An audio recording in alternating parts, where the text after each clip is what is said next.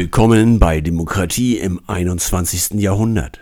Mein Name ist Alexander Schulz. Sie hören die Episode Nummer 9 zu dem Thema Gruppenbildung. Die Episode Nummer 9 untergliedert sich in vier Unterabschnitte. 1. Das Individuum und die Gruppe.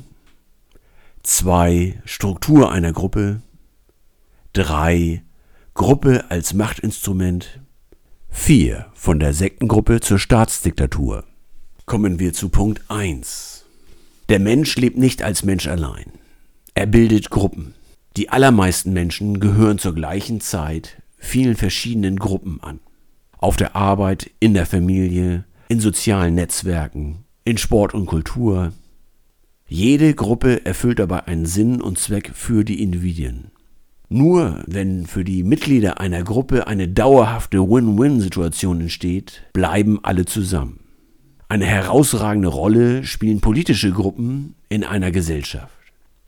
Gelangen sie an die Macht, dann können sie den gesamten Staatsapparat nutzen, um andere Gruppen zu verfolgen. Diese Gefahr besteht insbesondere bei ideologischen Gruppen, die im Kern antidemokratische Ziele verfolgen.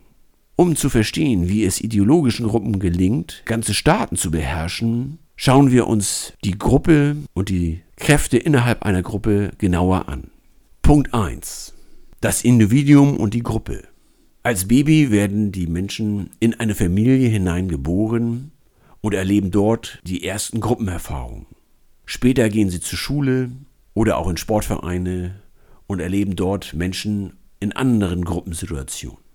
Junge Menschen suchen neue Erfahrungen, auch viel Abenteuer und finden die in unseren Gesellschaften. Im beruflichen Bereich, in der Ausbildung, im Job, bei Urlaubsreisen, beim Sport, in Vereinen, bei Online-Spielen und an vielen anderen Gelegenheiten. Es ist absolut normal für die Menschen, zeitgleich vielen Gruppen anzugehören. Genau diese Vielfalt wird von Sektengruppen bekämpft. Sektengruppen versuchen, ihre Mitglieder vollständig zu vereinnahmen und ein Wir und die anderen System zu etablieren. Sektengruppen müssen sich also zwangsweise, um ihre innere Einheit zu bewahren, gegen andere Gruppen wenden. In der westlichen Welt wenden sie sich regelmäßig gegen den westlichen Lebensstil, gegen die westliche Berufswelt und predigen eine Monokultur, dass eigentlich nur ihre Gruppe die richtige Gruppe sei. Sektengruppen versuchen mit ideologischen Konzepten die Menschen auf eine Linie zu bringen. Ein Konzept ist die Idee der Nation. Glaubt das menschliche Gehirn die Geschichte, dass die eigene Gruppe aus vielen Millionen Menschen besteht, dann ist der einzelne Mensch oft bereit, für diese Massengruppe, diese behauptete Nation, sich komplett verantwortlich zu fühlen. Und dies gilt auch dann, wenn er die Gruppenangehörigen gar nicht kennt, was bei vielen Millionen Menschen ja auch gar nicht möglich ist. Dieses Phänomen ist in der Natur sehr selten zu sehen, aber es kommt durchaus vor. Ameisen agieren ähnlich. Anders ist es bei kleineren Gruppen. Der Mangel an Größe und Bedeutung findet gern einen argumentativen Ausgleich darin, etwas Besonderes zu sein. Die kleinen Gruppen der Eliten greifen in die gleiche Trickkiste. Um ihre Sonderrechte zu rechtfertigen, behaupten sie gern öffentlich, besonders klug und erfolgreich, wichtig und sogar von göttlicher Abstammung zu sein. Auf Vereinsebene ist ein solches Gerede eine Farce. Auf staatlich-politischer Ebene bringt es aber oft große Ungerechtigkeit und das Leiden der Massen hervor. Punkt 2. Struktur der Gruppe. Eine Gruppe besteht immer aus mindestens drei Untergruppen. Einmal die Leiter, dann die Arbeiter und schließlich die losen Mitglieder. Die Leiter bilden den inneren Kern einer Gruppe. In der Regel haben sie viel gearbeitet, um an die Spitze der Gruppe zu kommen. Haben sie diese Position erstmal erlangt, proklamieren sie gerne Sonderrechte für sich besonders viel Anerkennung, das Recht, besonders viel zu reden, aber auch materielle Güter und Statusvorteile. Diese Sonderrechte führen zu permanenten Konflikten in der Gruppe, aber auch mit der Umwelt. Die Sonderrechte der Leiter einer Gruppe führen zu internen Konflikten und macht sie zu externen Zielscheiben der Kritik. Hinter den Leitern einer Gruppe agieren die Arbeiter. Sie haben in der Regel keine Sonderrechte oder nur wenige und sie erhalten in der Regel nur wenig Geld für ihre harte Arbeit. Doch sie erhalten etwas anderes, nämlich das gute Gefühl, das gute Gefühl, in einer funktionierenden, starken Gruppe zu sein. So war es beispielsweise auch bei den Spitzeln in Ostdeutschland in den Jahren des Kommunismus. Sie agierten häufig jahrzehntelang für das System und fühlten einen Bedeutungszuwachs durch ihre Tätigkeit. Nach dem Ende des Kommunismus verloren sie ihre gesellschaftliche Bedeutsamkeit und waren sogar schlecht angesehen. Die Bezahlung des guten Gefühls, das Richtige zu tun während des Kommunismus, wandelte sich in den Verlust an Bedeutsamkeit. Letztlich haben wir noch die Gruppe der losen Mitglieder. Die losen Mitglieder einer Gruppe sind in der Regel sogar die Mehrheit einer Gruppe. Sie sind nur die indirekten Unterstützer. Sie sind diejenigen, die man am leichtesten aus einer Gruppe herausholen kann. Allerdings haben sie einen Wechselschmerz. Sie werden ihre Gruppe nur dann verlassen, wenn dieser Wechselschmerz kompensiert wird durch Vorteile in der neuen Gruppe. Ein Beispiel, die Kommunistische Partei der SED hatte in Ostdeutschland vor der Wende 1989-90 über zwei Millionen Mitglieder. Innerhalb kurzer Zeit traten 1,9 Millionen Mitglieder aus und es blieben keine 100.000 Mitglieder mehr übrig. Das heißt, über 90 Prozent, über 95 Prozent der ehemaligen SED-Mitglieder der Kommunistischen Partei in Ostdeutschland waren im Prinzip lose Mitglieder. Man bot ihnen neue Gruppen an in dem neuen Vereinigten Deutschlands und sie wählten sich ganz selbstständig und frei die Möglichkeiten in den neuen Gruppen und konnten so ihren Wechselschmerz kompensieren. Das bedeutet auch, dass die ideologischen Gruppen, die mal stark zusammenstanden und sich auf eine große Massenbewegung beriefen, dass solche ideologischen Gruppen in der Regel eben nicht so stabil sind, wie sie aussehen von außen, sondern dass man sie auflösen kann, wenn man genug positive Anreize setzt. Punkt 4. Die Gruppe als Machtinstrument. Jede Gruppe hat ein Machtgefüge. Es gibt immer Menschen, die mehr reden, mehr wissen, mehr Aufmerksamkeit erhalten und auch materielle Vorteile besitzen. Wenn man dieses Machtgefüge innerhalb einer Gruppe, innerhalb einer erfolgreichen Gruppe gut ordnet und standardisiert, dann kann man aus einer Gruppe Tausende von Gruppen weltweit machen. Eine Gruppenstandardisierung ist eine Art Franchise-System. Man verschriftlicht die Abläufe innerhalb einer Gruppe. Man schreibt ein Betriebshandbuch, wo alle Regeln der Gruppe dargelegt werden. Und, und das ist ganz wichtig, man kontrolliert regelmäßig in allen Gruppen, ob die gesetzten Regeln auch eingehalten werden.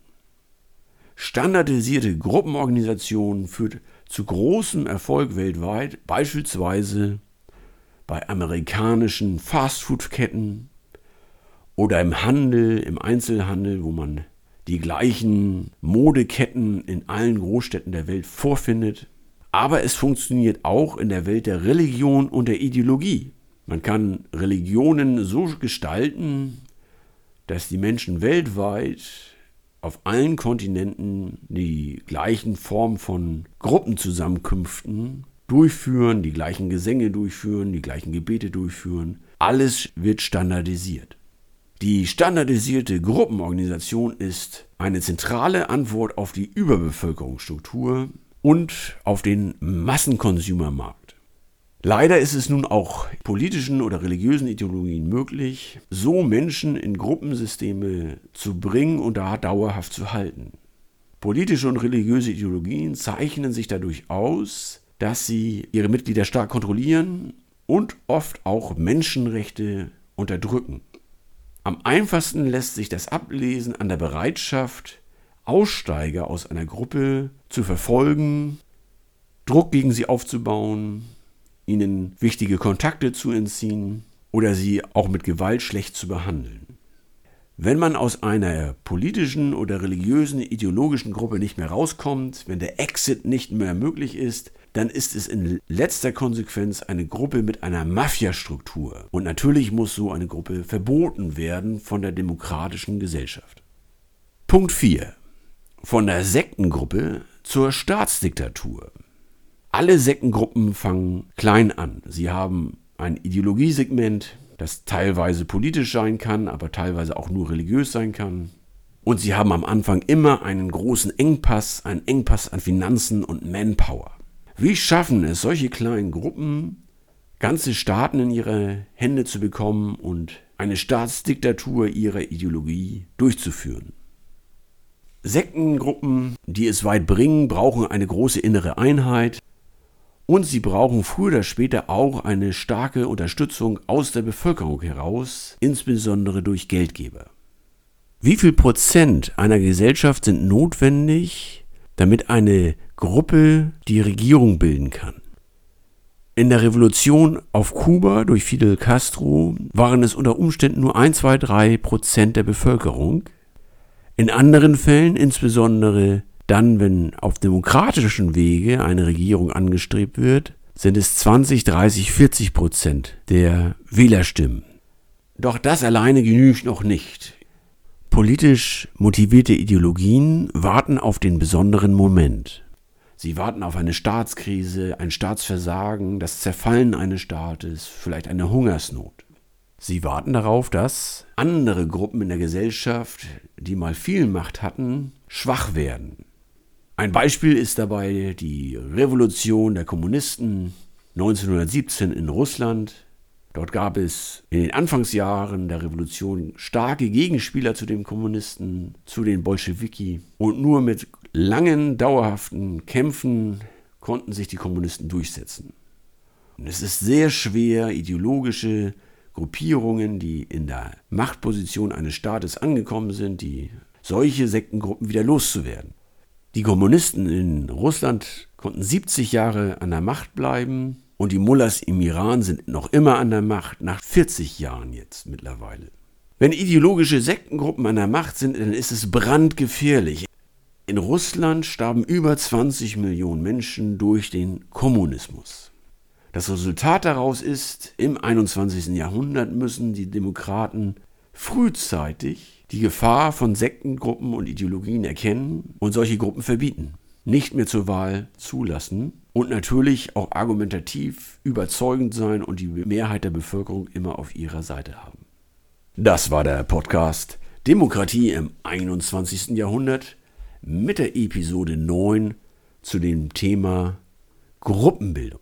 Es untergliederte sich in die vier Abschnitte Nummer 1 das Individuum und die Gruppe. Nummer 2 Struktur einer Gruppe. Nummer 3 Gruppe als Machtinstrument.